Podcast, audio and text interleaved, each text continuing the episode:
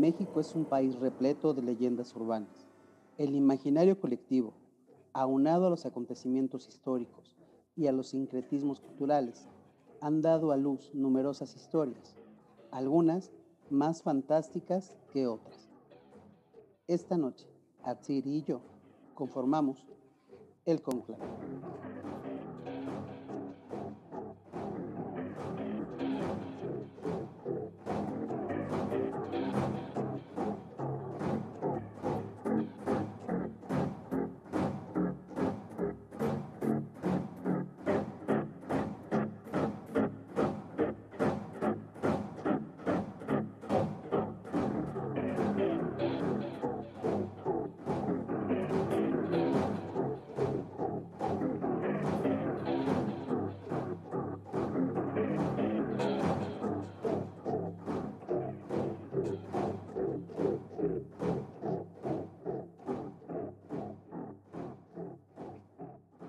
Cierto que México tiene montones de leyendas urbanas, hay algunas que tienen mayor veracidad que otras.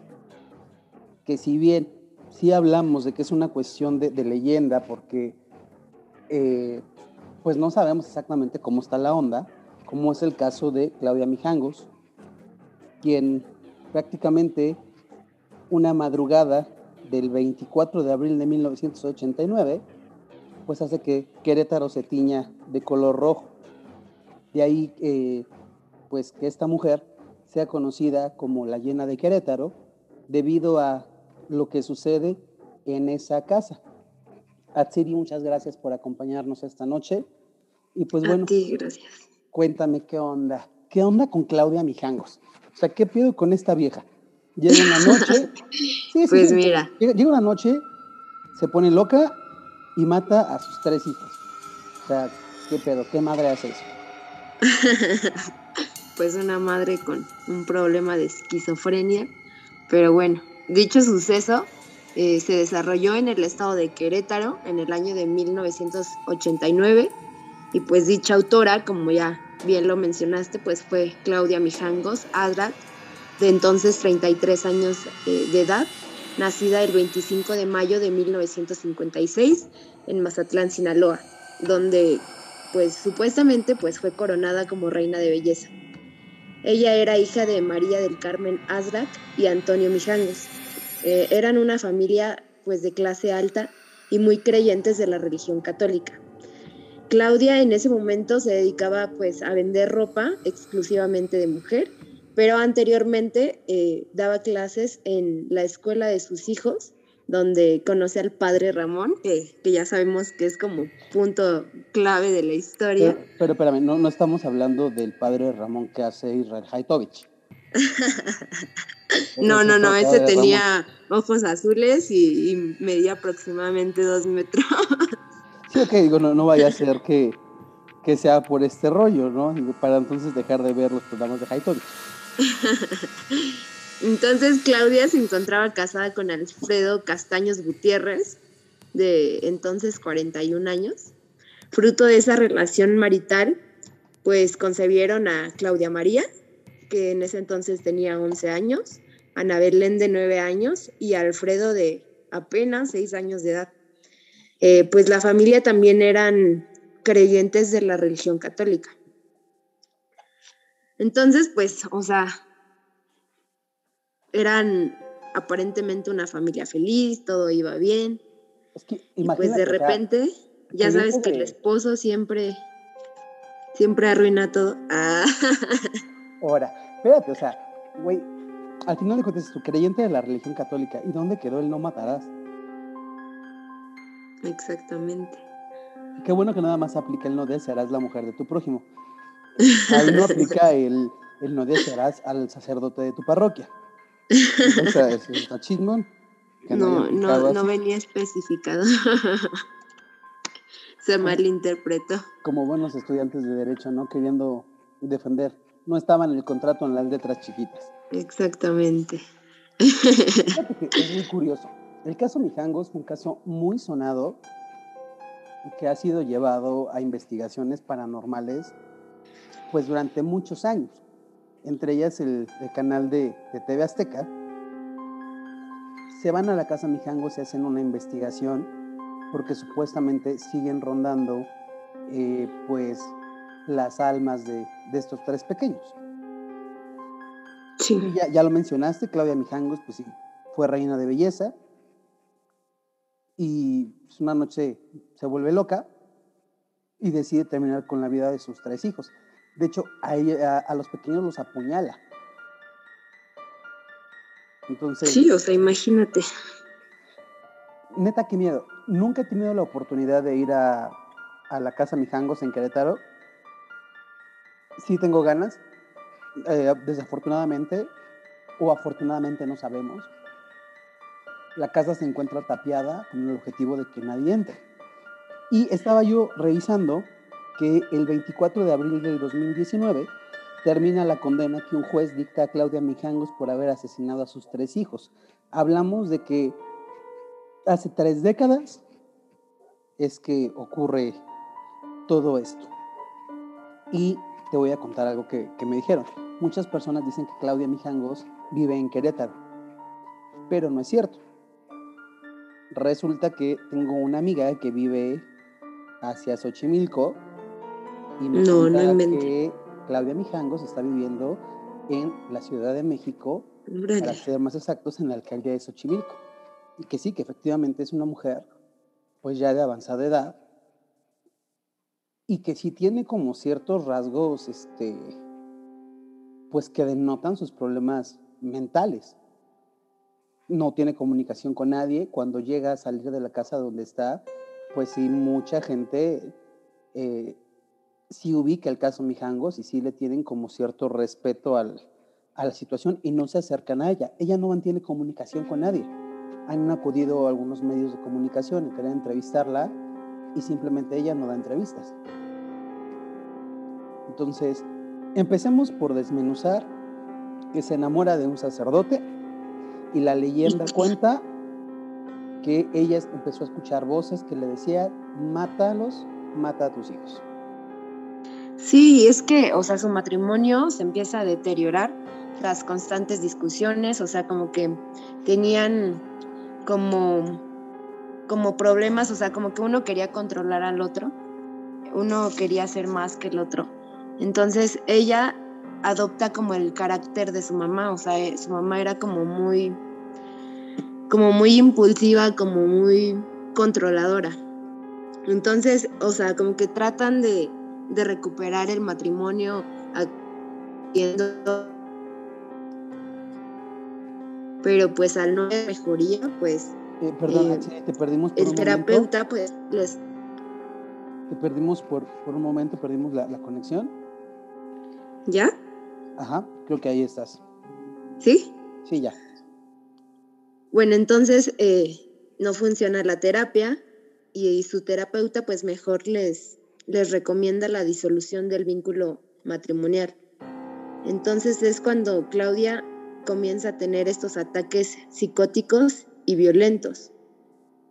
¿No? Entonces se divorcia y, y ella se queda con la custodia de los niños. ¿Cómo ves ese punto? A mí se me hace pues, complicado. porque, a ver, se supone que acudes con un, con un psicólogo y yo creo que desde ahí tiene que empezar a haber indicios de que tienes un problema. Y entonces, al momento de que se disuelve eh, este vínculo matrimonial y que se empieza a llevar el, el juicio, pues por la, la guardia y custodia, yo creo que se tenía que haber analizado a quién se le daba. O sea, creo que ahí fue un tema como de, ah, pues que se los quede ella. Y creo que... Sí, o sea, como... Sí, sí, sí, es como natural, ¿no? Que se quede la custodia de los niños la, madre. Pues sí, pero pues al final de cuentas la madre les dio la madre. O sea, creo que tenemos un, tema Aquí fue un, gran complicado. Sí, es un tema complicado porque dices, como juez, ¿cómo te puedes sentir, no? De decir, yo le di la, la custodia porque yo creí que estaba bien. Y las periciales y los exámenes psicológicos. O sea. Exactamente, por simple costumbre, ¿no? Sí, claro. Creo que hoy se tiene que poner como mucha atención a este tema y no decir, ah, por una cuestión cultural se, se queda la custodia de la mamá. Bueno, es que aparte, pues tú como, como juez nunca te imaginas que una madre pueda llegar a hacerle eso a sus hijos, ¿no? Híjole, pues mira, ¿qué te puedo decir? No? Sí, y, creo que afortunadamente hoy en día sí se analiza más esa situación. Ahora, fíjate que muchos años después, un programa de televisión entrevista a una de las amiguitas de la hija mayor de la familia Mijangos y dice pues que realmente ella veía veían a, Claudia Mijangos como, pues, como una mujer ejemplar. Dentro del colegio era una mujer que... Y muy cariñosa. Era total rectitud. Entonces, imagínate el trauma para esta niña, que ya lo menciona siendo una, una mujer, que ella, ella, lo que nos decía, o bueno, lo que decía es que para ella fue algo completamente traumático porque esa mañana ella se levanta y su mamá le dice, no vayas a la escuela, no vas a ir a la escuela. Y pues la niña ya sabe, no sé cómo decirlo, pues, pero ¿por qué, no? Y ya le, le tienen que explicar. Pues imagínate como vale de agua fría que le digan, es que pues asesinaron a tu amiga. Sí. Y y lo hizo su mamá. Sí, incluso en un documental se menciona que tuvieron que acudir a, a psicólogos, ¿no? En la escuela para que para que dieran terapias a los niños, precisamente por esa gran pues conmoción, ¿no? Antes todavía. Qué pinche miedo, imagínate no es mal pedo, pero conoces a, la mamá de tus amigos y que te enteres que estabas conviviendo con una persona que no solo pudo haber matado a sus hijos, que en un ataque, estando en la escuela, pudo haber atacado a cualquiera. A mí me, genera todo un, un tema de, miedo así cabrón de decir, si yo hubiera estado en esa situación. A mí más que miedo me causa extrañeza. O sea, ¿por qué ese día? ¿Por qué a esa hora? ¿Y por qué no antes? O sea, ¿por qué no volví a tener ese episodio, no? Pues mira, se habla mucho de que eh, Claudia Mijangos sí padecía esquizofrenia. Y volviendo a la cuestión de, las leyendas urbanas, se dice que esa noche, pues prácticamente un, un demonio es el que le habla, ¿no? Entonces, habla de ángeles y demonios que le hablaban desde un principio. Sí, sí, sí. Y entonces volvemos, eh, si retomamos un poquito del caso Warren, del caso de Connecticut, pues volvemos al mismo tema, ¿no? Tú no puedes llegar a una corte a decir, su señoría, es que, pues me hablaba, me hablaba este, el arcángel Gabriel y me hablaba un demonio y, y yo, este, pues decidí decir, ah, no sé chido, ahorita los apuñalo. O sea, no, no, no, no es algo que, que me quepa en la cabeza. Ahora, apuñala al primer hijo, que no, no, estoy seguro, creo que seguramente tú vas a saberlo, creo que fue la más pequeñita. Fue al niño. Al niño. Fue al niño. Y de ahí los hermanitos salen corriendo a buscar dónde esconderse la, la, hermana mayor sí se da cuenta cuando está apuñalando al hermano y, y, le dice, o sea, intenta detener a su mamá y le dice, no, mamá, a mí no.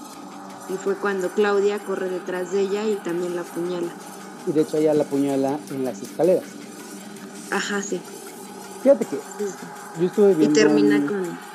Ajá, dime, dime. Con la del medio. Yo estuve viendo un reportaje donde precisamente explican toda esta parte de cómo estuvo este asesinato de, de la familia Mijangos. Y se me hace bastante rudo porque inclusive te pasan las fotografías originales del lugar, te van haciendo toda la, narrativa de, pues es que el niño esconde, estaba aquí y aquí fue donde lo apuñaló y, la niña eh, corrió por las escaleras, por lo que se, sabe, y la apuñaló en, en esta parte tú ves las, las fotografías y sí se ven bastante rudas. Sí, aparte porque, o sea, al niño sí le llega a amputar la mano, la mano izquierda. Y, las niñas también presentan lesiones en las muñecas. O sea, es algo como, como raro, porque tienen como el mismo patrón. Algo que se me hace muy random es que llevara los cuerpos a su cama y se quedara a dormir ahí. Después, ajá, después de cortarse las venas, ¿no? O sea. digo, si estás, si no tienes conciencia de lo que está pasando, o sea, ¿por qué te haces daño, no? ¿Por qué? O sea, porque siento que su plan de ella o su intención era quitarse la vida, ¿no? Entonces, solo se cortó las venas. Sí me causa como, como de, ¿qué onda, no? O estabas inconsciente, o estabas en una crisis, o no estabas... Yo más bien creo que, fue un tema de una crisis. O sea, no, no sé, no, no, ni siquiera pasaría por mi cabeza la verdad que, ah, sí, claro, ahorita mato a mi familia y al final, estando junto a los cuerpos, me suicido yo. O sea, no, creo que tienes que estar en un estado eh, mental muy cabrón como para poder pensar ese tipo de cosas. Ahora, Claudia Mijangos, ¿víctima o victimaria?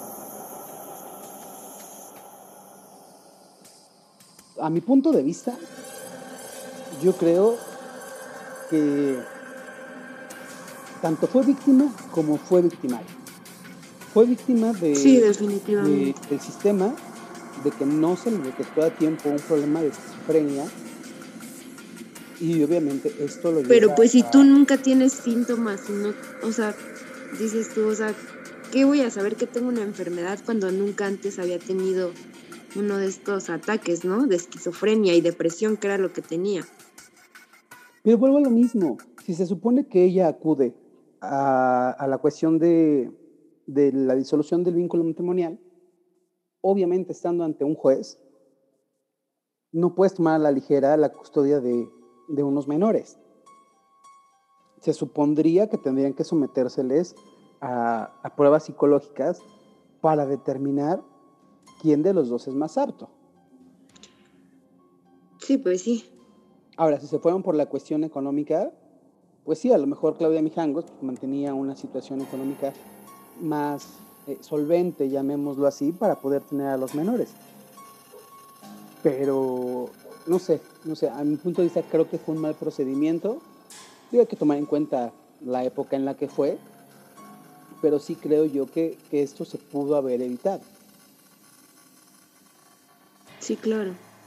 Sí, o sea, pero, o sea, sigo sin, sin explicarme por qué el ataque de epilepsia que le dio en el lóbulo temporal se le sucedió a las 3 a.m. O sea, está como la explicación por parte de la psiquiatría, pero también está como, como que abre también una, una respuesta, ¿no? Al, al universo de lo sobrenatural, ¿no? Acerca de estas voces de demonios que llevaron a cometer, pues, el, ese hecho tan atroz, ¿no? y que después haya tenido un buen comportamiento. O sea, que incluso... como tal, si fuese una, pues no, no vamos a llamar posesión, ¿por qué no? Este lapso de, de, opresión, de influencia demoníaca o espiritual, como quieras verlo, ¿tú sí crees que vaya por ahí la onda? Pues, pues sí, sí, sí pudiera ser, la verdad. O sea, porque después ya no tuvo como algún otro episodio, obviamente ya estuvo controlada, pero antes de eso, o sea, su vida era como muy normal. ¿Estamos de acuerdo? Claro. Claro, claro. Híjole, ay, a mí sí me genera todo un tema. Creo que es un tema bastante polémico. Lo que sí sabemos es que, bueno, la leyenda de, Claudia Mijangos y la casa Mijangos, pues sí tiene todo un contexto histórico y que marca a Querétaro y que marca a los mexicanos, porque además levantarte y en las noticias, pues agarrar y, ver que una mujer apuñala a sus tres hijos, yo creo que eso marca a cualquiera. La verdad es que ni siquiera lo he platicado con mis papás y ellos lo vieron en noticias o algo por el estilo, pero me imagino que, que sí les ha de haber tocado, o por lo menos leerlo en un periódico o algo, o sea, fue un tema bastante sonado. Ahora, si hablamos de leyendas, de, si eres víctima o eres victimario, podemos hablar también del árbol del vampiro. Ciudad de Guadalajara, llega a vivir un hombre con vestimenta bastante extraña, que solamente sale de noche.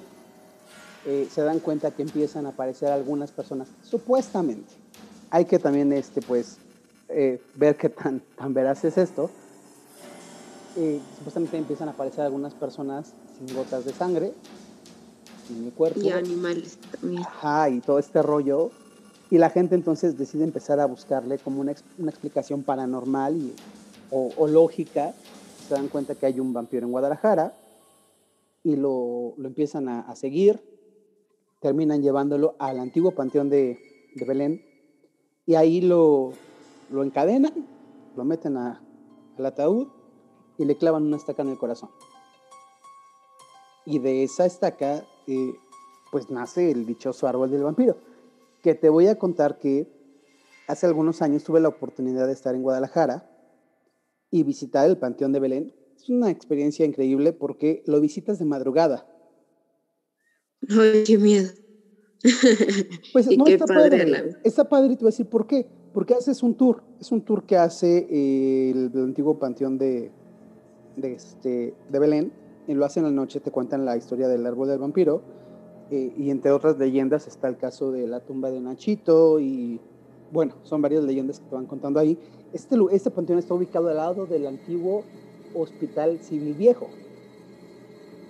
Entonces te hacen la, cuentan esta historia y pues sí es impresionante ver este árbol, porque además te voy a contar que el árbol, el tronco del árbol, no es así como un tronco derechito que creciera. No, es un tronco con bastantes raíces y te cuentan, de hecho, el, actualmente el árbol está pues protegido por unas rejas que nada más te permiten verlo, no te permiten tocarlo, y esto es debido a que la leyenda reza que si el árbol, una vez que el árbol se seque, el vampiro regresará a la vida y va a cobrar venganza, eh, pues obviamente a aquellos que lo, pues que lo mataron, llamémoslo así, porque ahí no sé cómo sería el término correcto, o sea, matar a alguien ya muerto, pues no, no se me da como que el término más adecuado. Sí, o sea, es que imagínate, pues, el, vampiro ya está muerto y lo matas, o sea, no, ahí no sé cómo, cómo decir, este, remataron, para no entrar en polémica, remataron al vampiro, entonces él va a cobrar venganza entre los ciudadanos de Guadalajara. Ahora, vamos a hacer como que, ¿hace cuántos años fue esto? Chinguero de años. Pues si el, el, árbol se llega a secar y sale el vampiro, pues ya no va a encontrar a ninguno de los que lo hicieron, ¿no? Quizás su descendencia. ¿Y uno qué culpa tiene? Claro. o sea, imagínate que, o sea, no digo, qué perra, ¿no? O sea, que si te presenta un pinche vampiro y que te diga, hola, ¿qué tal? Buenas noches, vengo a matarte porque tu tatarabuelo me mató, o sea. Pero bueno, es una historia bastante interesante. Este. Y fíjate que hay algunas fotografías en las que el árbol se ve como un tronco normal. Colorcito café, así clarito, o grisáceo. Pero hay fotografías donde el árbol se ve rojizo. Y la salvia que, que pues sale del árbol es rojiza. Entonces, sí, fíjate que está padrísimo. Está padrísimo. Y sí, sí me sí, tocó, sí, tocó, verlo. Me tocó verlo en, en Guadalajara. Y, y, pues está interesante. La verdad es que te voy a decir algo, que también Guadalajara tiene muchas historias. O sea, no solamente está el árbol del vampiro, está eh, la casa de los perros, que también es una historia muy interesante, porque eh, la casa tiene varias, eh, llamémosle gárgolas, si es que quieres verlo así, o varias estatuas alrededor de la casa de, de perros de raza Rottweiler. Dicen que la dueña pues, tenía como esa fijación por los perros, que ella tenía perros, y dicen que en las noches las estatuas desaparecen y andan rondando la casa. Entonces, pues también creo que es una historia bastante interesante.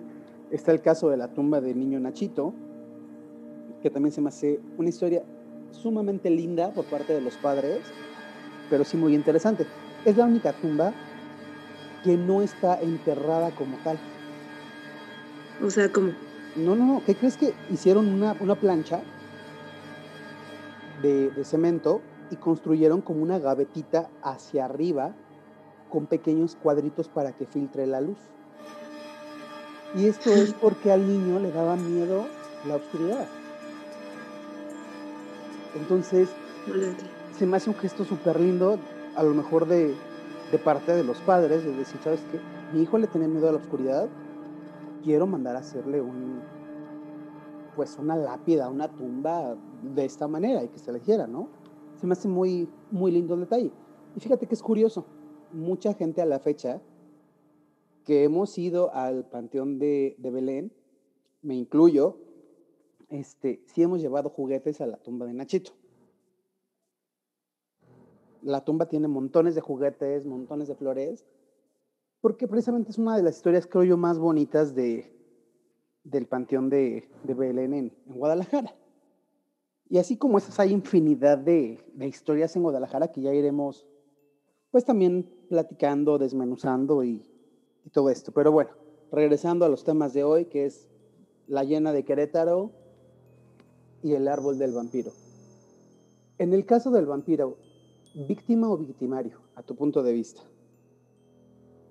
A mi punto de vista, víctima.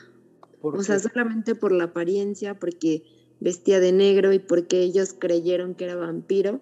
O sea, que estas apariciones de los animales sin sangre eran como culpa de él. O sea, concluyeron, hicieron como su propio juicio y, y ahora sí que, que hicieron justicia por propia mano, ¿no?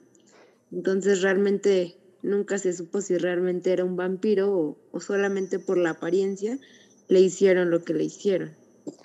Es que imagínate qué rudo, ¿no?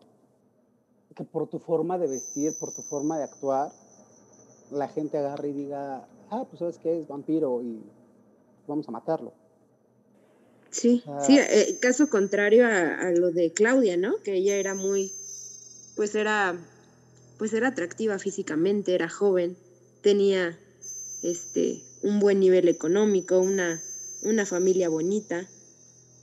Y dices tú, ¿en qué momento? Híjole, pues mira, qué rudo, pero al final de cuentas, siendo eh, pues realistas, tanto el caso de Claudia Mijangos como el caso del el árbol del vampiro, pues van a ser leyendas que van a durar toda la vida y van a eh, pues traspasar esta frontera de, de, generación en generación, que te aseguro que, que, pues muchos vamos a ir contando y que, que, estoy seguro que va a durar muchos años. O sea, el, el, caso de la llena de Querétaro, te aseguro que van a pasar los años y va a seguir siendo contada. Y el caso del árbol del vampiro en Guadalajara, pues es un clásico. De hecho, fíjate que es, es bien chistoso. Si lo quieren buscar en YouTube, la, la productora de Anima Studio, que es eh, la, productora que creó la leyenda de la Nahuala, la leyenda de la Llorona y todo esto, este, crearon un, un pequeño corto donde te hacen la narrativa mediante Leo San Juan del árbol del vampiro.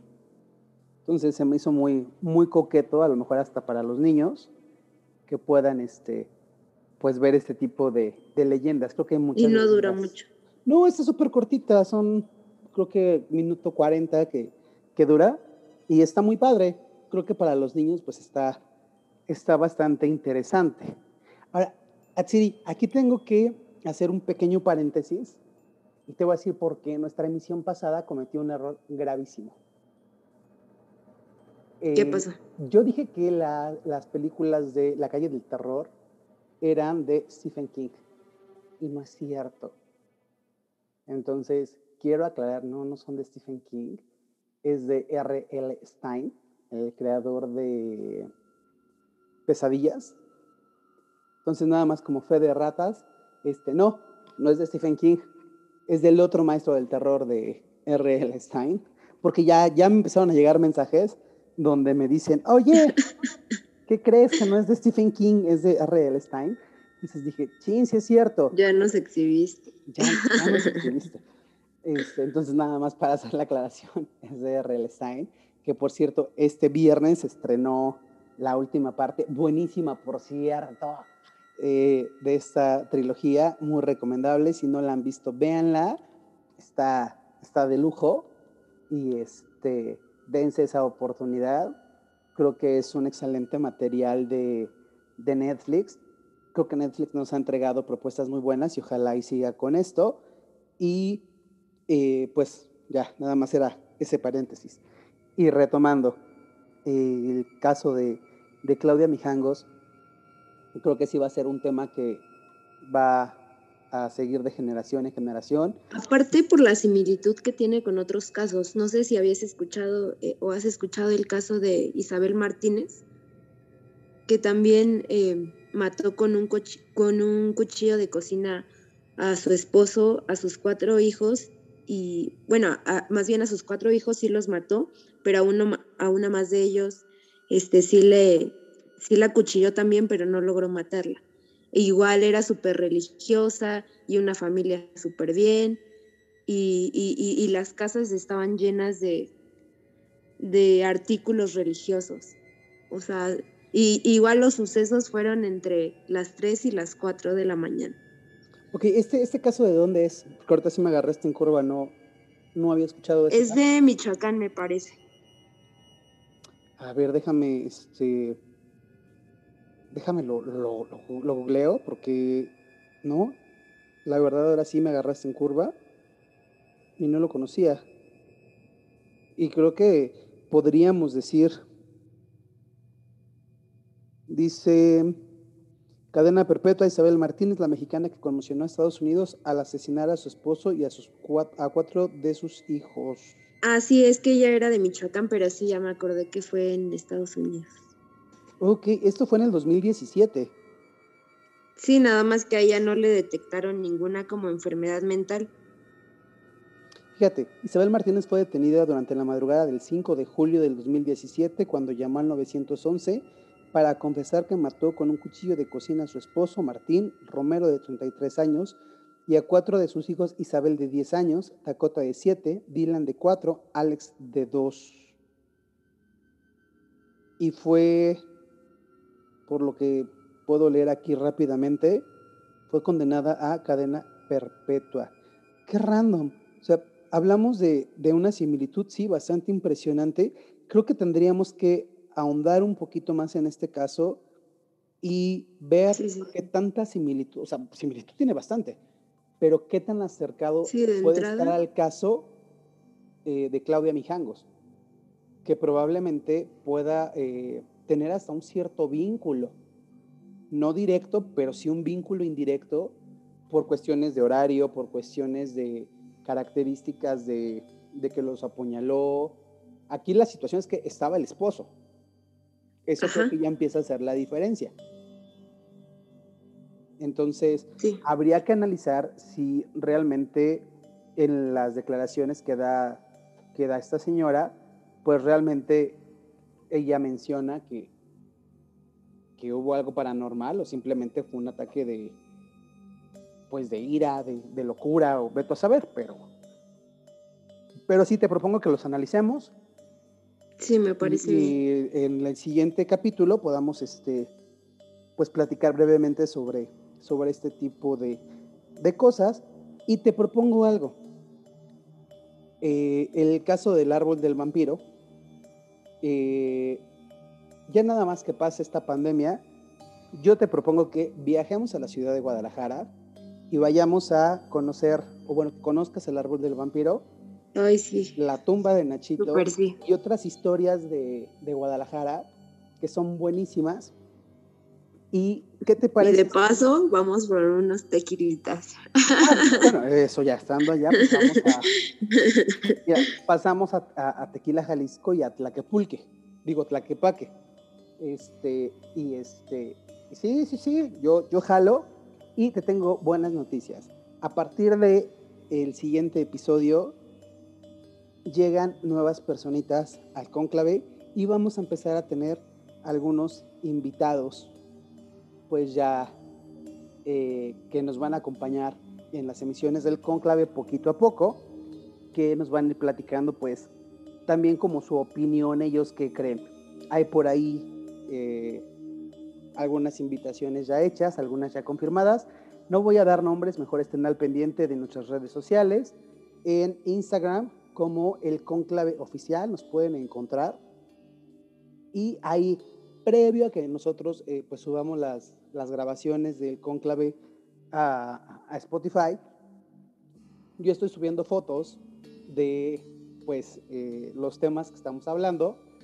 Ahí ahorita tenemos eh, pues algunas fotitas como el caso de, de Lorraine Warren, que sí conoció a, la actriz que interpretó el personaje. Hay una foto original de, de, de, Annabelle. Está una fotografía de Claudia Mijangos para que la conozcan. Y está una fotografía del árbol del vampiro. Y así, así nos vamos a ir. Les voy a ir subiendo material previo para que se hagan una idea y, y pues sepan de qué vamos a estar hablando en nuestras siguientes emisiones.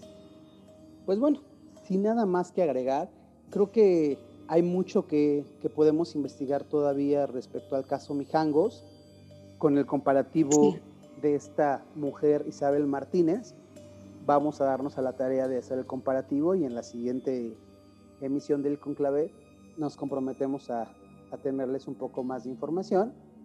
Por nuestra parte, esta noche estuvimos conformando el conclave Atsiri y yo. Que pasen una excelente noche y nos vemos en la siguiente emisión. Adiós.